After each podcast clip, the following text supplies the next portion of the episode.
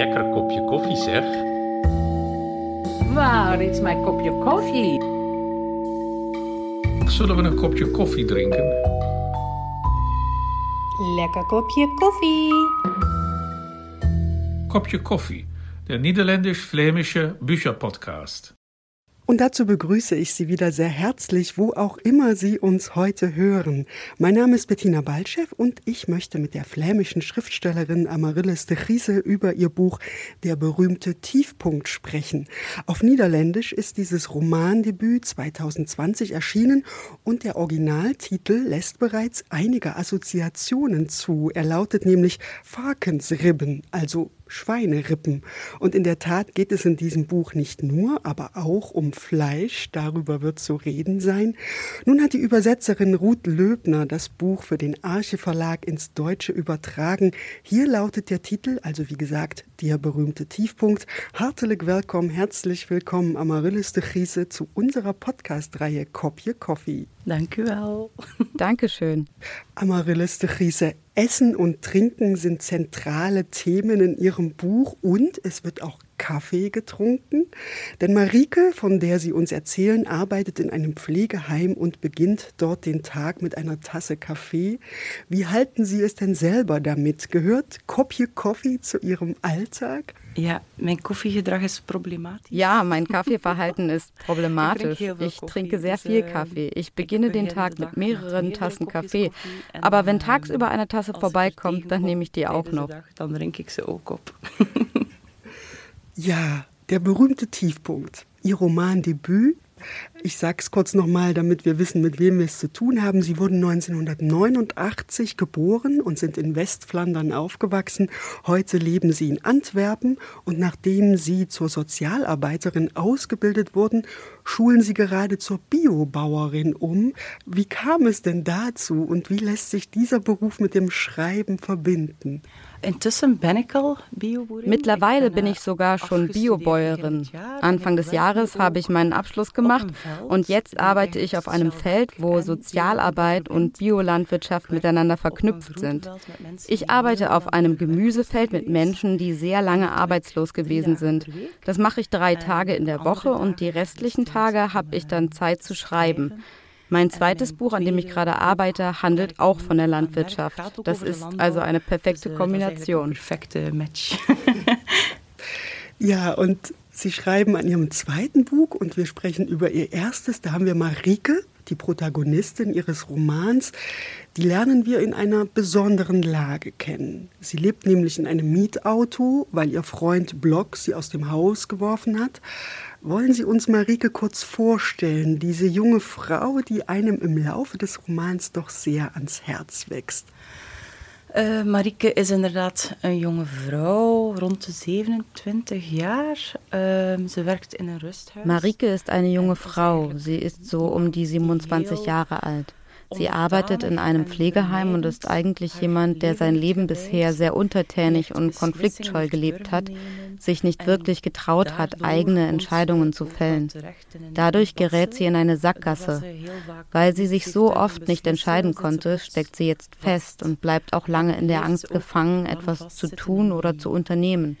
Aber dann beginnt sie doch damit, und zwar mit ganz kleinen Schritten. Sie fängt an, sich selbst zu entdecken. Also sie ist jemand, die auf der Suche nach sich selber ist, ohne dass sie es unbedingt durchschaut, dass sie das tut. Op zoek is naar zichzelf, zonder dat ze het misschien zelf echt beseft dat ze daar aan doen is. Ja. Ja, und ich habe gerade schon Block erwähnt, ihr Freund ihr Ex-Freund eigentlich. Das ist ein Metzgerssohn. Da kommt das Fleisch ins Spiel, Farkensribben, wir haben es am Anfang gesagt. Und es ist eigentlich eine Metzger-Dynastie, in die Marike da gerät. Sie gerät da hinein, weil sie in den Ferien aushilft, dort in dieser Metzgerei, in der Fleischzentrale, wie sie es nennt. Warum sollte es denn gerade so ein Geschäft sein, so ein Betrieb? Was kann man mit diesem rohen Fleisch erzählen? Voor mij was het een manier om inderdaad zo over een familiedynastie te schrijven. Für mich war das eine Möglichkeit, über eine Familiendynastie zu schreiben. Ich komme selbst aus Westflandern, das ist sehr konservativ. Jede Generation ist dieselbe und in einer Metzgerei findet man dazu auch noch solche Speisen, die auch seit Generationen dieselben sind. Vor allem in einer Metzgerei, die auch Mahlzeiten anbietet, zum Beispiel Hackbällchen in Tomatensauce oder Königinnenpastete. Also die Zeit steht dort still und die Rollen stehen auch Generation für Generation fest.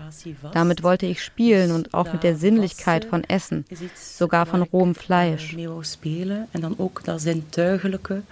Van dat eten, ook van rauw vlees. Ik heb zelf ook in een slagerij Ich habe selbst auch mal in einer Metzgerei gearbeitet, als Ferienjob. Also ich kannte dieses Umfeld. Und für Marike als Figur, als Person, die sich nicht traut, über sich selbst nachzudenken, ist es außerdem sehr einfach, sich in einen bestehenden Rahmen einzufügen und dann nicht mehr darüber nachzudenken. Sie konnte da einfach mitmachen. Unbewusst ist die Entscheidung für sie getroffen worden. Für sie ist das perfekt. Sie kann allem aus dem Weg gehen und es ist ja auch einfach, an einem Ort zu arbeiten, zu wohnen, zu leben, wo alles schon komplett feststeht. En dan is het eh, heel gemakkelijk om in iets te gaan werken, wohnen, leven, wat al helemaal vaststaat. Ja, und Marike erinnert sich daran, wie es überhaupt dazu kam, dass sie nun also im Auto übernachtet. Da gibt es dann immer diese Rückblicke. Und am Anfang wohnt sie ja noch bei ihrer Mutter. Und da gibt es eine Szene, die mich sehr berührt hat. Wenn Sie uns bitte davon ein Stück auf Niederländisch vorlesen, damit wir hören, wie die Worte, die Sie geschrieben haben, klingen. Und die Übersetzung liest anschließend Nele Solf. Het was een van die zomers waarin moeder met de gordijnen dicht op de zetel in de woonkamer lag. Wanneer ik s'avonds thuis kwam van de vleescentrale, kookte ik en zette ik haar portie zo stil mogelijk op het bijzettafeltje naast haar hoofd. Ik had aan de keukentafel. Net voor ik ging slapen, haalde ik het amper aangeroerde bord van het bijzettafeltje en plaatste ik het in de koelkast. Ochtends at ik het bord zelf leeg, net voor ik naar de vleescentrale vertrok. Het was een rustig moment.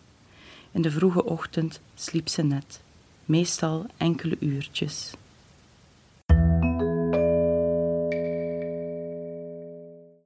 Es war mal wieder so ein Sommer, den Mama mit zugezogenen Vorhängen auf dem Sofa verbrachte.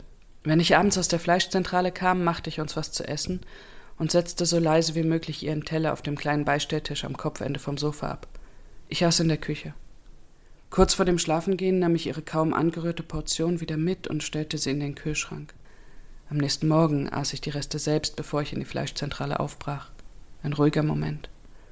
Frühmorgens war sie meistens gerade eingenickt und schlief für ein paar Stunden. Sie hielt Sommerschlaf. Nicht zum ersten Mal. In Gedanken nannte ich den Sommer die verdrehten Wochen. Mamas Tag fing erst an, wenn ich mir abends die Zähne putzte und den Schlafanzug anzog. Dann hörte ich sie unten rumschlurfen, hörte, wie sie die Vorhänge aufzog und wie gedämpfte Fernseherstimmen die Stille durchbrachen. Die Kühlschranktür ging ein paar Mal auf und zu, aber ich wusste, sie würde ihr Essen nicht anrühren. Das tat sie nie. Ich hörte, wie sie die Tür zum Garten aufschob, wahrscheinlich um zu rauchen. Der Aschenbecher auf dem Gartentisch quoll über. In den verdrehten Wochen bewegte ich mich nur auf Zehenspitzen durchs Haus. Töpfe und Pfannen holte ich so leise wie möglich aus den Schränken, räumte Teller und Gläser unglaublich vorsichtig weg. Ich versuchte sie zum Essen zu bewegen, indem ich den Sommer vom Speiseplan strich. Ich machte Brathähnchen, wie sie es in der dunklen Jahreszeit zubereiten würde. Kartoffellauchgratin mit Käsesoße, Kaninchen mit Backpflaumen und alles, was an Herbst und Winter erinnerte. Aber es hatte keinen Zweck. Mama aß nicht mehr. Wenn ich dann im Bett lag, stellte ich mir vor, wie ich es angehen würde. Hollywood-mäßig. Wie ich am nächsten Morgen die Vorhänge aufziehen und die Gartentür aufreißen würde, die Energy-Drinkdosen einsammeln und die Tabakkrüme vom Tisch fegen. Ich würde ihr erzählen, dass es ein herrlicher Tag werden sollte. Das hätte ich im Wetterbericht gehört. Und dass wir vielleicht einen Ausflug ans Meer machen könnten oder in den Zoo, wie früher, als ich klein war und meine Schwester nicht zu Hause. Ich stellte mir vor, wie die Morgensonne mit den umherwirbelnden Staubkörnchen spielte, wie Mama von der frischen Luft munter werden würde, sich aufsetzen und den zerknitterten Pyjama glatt streichen. Sie würde sich die Fließdecke vom Leib reißen und die dunklen Augenringe abschütteln.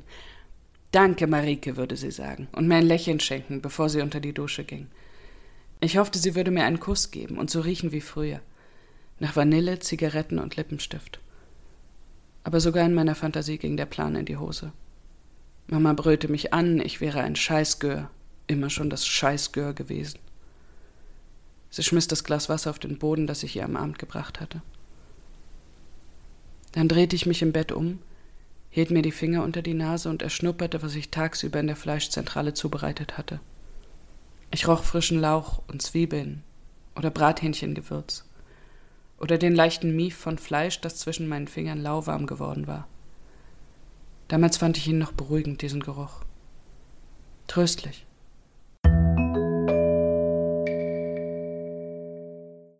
Ja, und Essen als Trost, das ist ein Bild, das sicher viele Menschen erkennen, aber sie schreiben ja auch, Mama aß nicht mehr. Und sie schreiben von den Schwestern, die Marike hat. Irgendwann taucht auch Marikes Vater auf, aber man merkt schnell, dass Marike sehr allein ist. Und da habe ich mich gefragt, geht sie die Beziehung mit Block auch ein, weil sie ja so ein Zuhause sucht, weil ihr das fehlt? Zeker, ja, dat denk ik wel. In het boek komt er ook een passage voor waar ze zo gaat Sicher, ja, das denke ich schon. Im Buch gibt es auch eine Passage, in der sie bei Blocks Familie am Grill steht, als sie da noch arbeitet. Und da wird sie eher zufällig Blocks Freundin. Man merkt, dass sie auf der Suche nach einem sicheren Heimathafen ist, wo sie hinpasst. Aber bei dieser Suche übersieht sie leider auch viele Dinge, die weniger positiv sind. Dynamiken in Blocks Familie, von denen man doch denkt, hm, will man da wirklich dazugehören? In der Tat, in diesem Verlangen, irgendwo dazuzugehören, schiebt sie das von sich. Sie ist also ganz sicher jemand, die einerseits auf der Suche ist nach einer Familie, nach Sicherheit, nach Trost und andererseits aber auch Angst davor hat und sich vielleicht gerade deshalb eine distanzierte und harte Familie wie die von Block aussucht toch zo een afstandelijke, harde Familie kiest, zoals die van Block, denk ich. Ja. Und was die Familien auch sehr unterscheidet, ist tatsächlich der Umgang mit Essen. Sie schreiben einmal, wie konnte etwas ein Zuhause sein, wo nicht richtig gekocht wird? Und obwohl Block Metzger ist, kocht er ja gar nicht selber, sondern die Mutter bringt ihm immer die Mahlzeiten vorbei, die er sich nur warm machen muss. Sie haben es gerade angedeutet, also es ist keine besonders sympathische Familie. Die Mutter ist sehr anwesend von diesem Block. Und das ist ja auch so ein Gegensatz zu der Mutter von Marike. Also die Mutter richtet sogar die Wohnung ein von den beiden. War das auch Absicht, da so einen Gegensatz herzustellen? Ja, ich denke es wel. Enerzijds sind es zwei Tegenpolen. Ja, das denke ich schon. Einerseits sind die beiden gegensätzlich, andererseits aber auch nicht, weil beide problematische Mutterfiguren sind. Blocks Mutter ist sehr kontrollierend, bemutternd ihrem Sohn gegenüber. Sie muss immer alles so haben, wie sie es will und zeigt das auch. Und Marikes Mutter macht das eigentlich auch, aber viel abwesender. Die Mutter von Marike, die tut das eigentlich auch, aber äh, viel afweziger. Die Mutter von Marike manipuliert oder knetet Marikes Leben mit ihrer Abwesenheit, aber auch mit der Art, wie sie Marikes Vater gegenübersteht und Marike darin beeinflusst. Also ich denke, dass es eigentlich zwei vergleichbar problematische Mütter sind, aber beide tatsächlich auf sehr unterschiedliche Art. Vergelijkbare problematische Moeders zijn, maar dan wel inderdaad beiden op een andere manier. Und ein wichtiger Ort in dem Roman ist auch das Pflegeheim, in dem Marike arbeitet. Auch hier geht es unter anderem um Essen, aber es geht vor allem darum, dass neben dem alten Haus, in dem sie arbeitet, ein schickes neues Haus entsteht, in das alle Heimbewohner übergesiedelt werden, außer ihre eigene Abteilung. Und dort werden die Zustände immer unmenschlicher. Das Wasser wird zum Beispiel abgedreht, dabei ist es ein sehr heißer Sommer. Und in Deutschland haben wir für solche Situationen ein sehr bürokratisches Wort, das heißt Pflegenotstand. Und beim Lesen Ihres Buches habe ich mich gefragt, ob es sowas im Niederländischen auch gibt. So ein Wort, so ein Begriff. Da ik niet goed of dat er één bepaalde das weiß ich gar nicht, ob es dafür ein ganz bestimmtes Wort gibt. Die Krise gibt es auf jeden Fall, nur kann ich dafür nicht auf ein bestimmtes Wort kommen. Es geht sehr oft um die Krise in der Pflege, aber ich habe das Gefühl, dass offiziell noch kein Notstand ausgerufen wurde. Sehr schade. Jammer genug. ja. ja, Sie sagen, dass es schade ist, dass man die Krise noch nicht ausgerufen hat. Warum arbeitet Marike denn in einem Pflegeheim? Sie könnte ja auch alles andere tun. Warum ein Pflegeheim? Äh, Eigentlich ist das etwas, was aus mir selbst kommt. Ich habe als Sozialassistentin in den ersten Jahren im Bereich Migration und Asyl gearbeitet, in Asylzentren. Und dort empfand ich immer wieder so eine bestimmte Ohnmacht. Als Betreuerin hast du so viele Kompetenzen, aber du kannst gegen die Entscheidungen der Politik oft nichts ausrichten. Und die Ohnmacht was iets waar ik Und diese Ohnmacht war etwas, mit dem ich spielen, nein, das ist das falsche Wort, worüber ich schreiben wollte. Aber ich wollte das mit einer gewissen Distanz tun. Und so bin ich auf eine Pflegekraft gekommen und auf die Krise in den Pflegeheimen auch weil ich viele Verwandte habe. Das war also wirklich eine persönliche Entscheidung.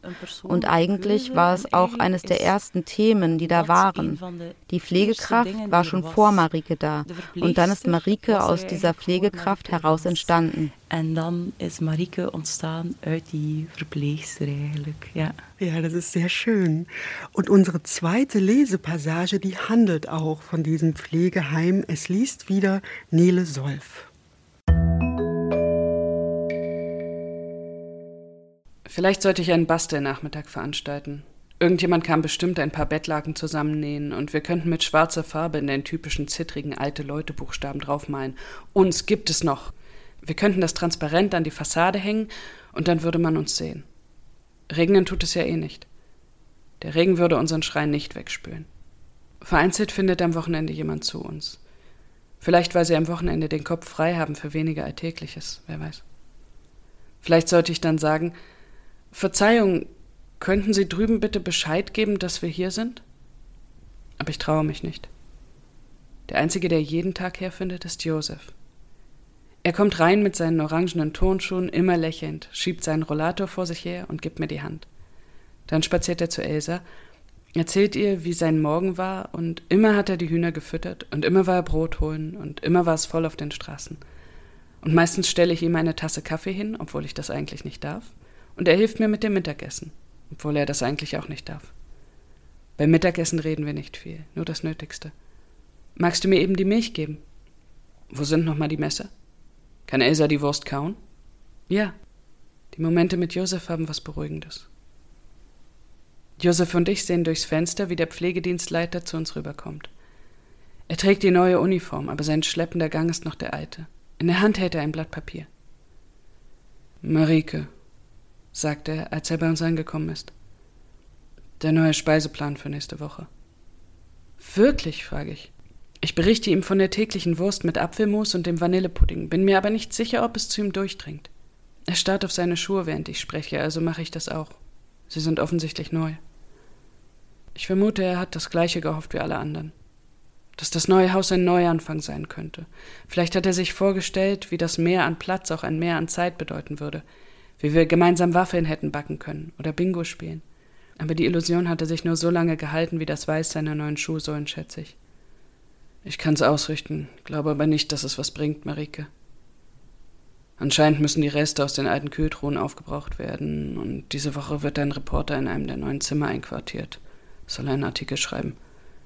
Dem wollen sie wahrscheinlich nicht jeden Tag Wurst auftischen. Er lächelt. Ein Lächeln aus Ohnmacht, ein Lächeln, wie es ein Schulterzucken begleitet oder ein Seufzen. Oder den Gedanken, dass wir einfach weitermachen müssen. Dass diese Plackerei nun mal unsere Realität ist. Oft ist das das einzige Lächeln, das wir hier zustande bringen. Wir sehen durchs Fenster zu, wie der Pflegedienstleiter zurück nach drüben geht, Josef und ich. Na, Josef, Lust auf Wurst? frage ich. Wir grinsen, aber nicht lange. Nach einem tiefen Seufzer setze ich mich neben Elsa an den Tisch und stütze das Kinn auf die Hände. Nur ganz kurz die Augen zu machen. Bis zehn zehn. Danach aufstehen und weiter. Das sollte klappen. Josef legt mir die Hand auf die Schulter. Wie lange willst du eigentlich noch auf dem Parkplatz übernachten?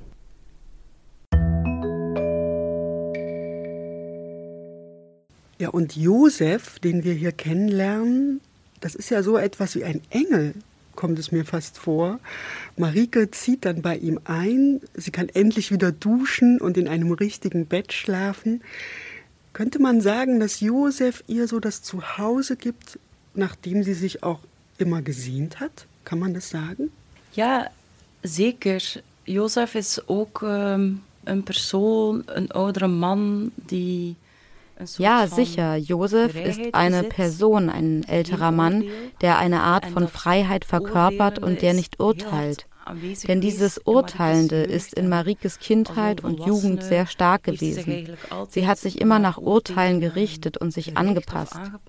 Josefs Haus ist da ein sicherer Hafen, wo sie ausprobieren kann, sich selbst zu finden, abseits von dem, was andere davon halten könnten.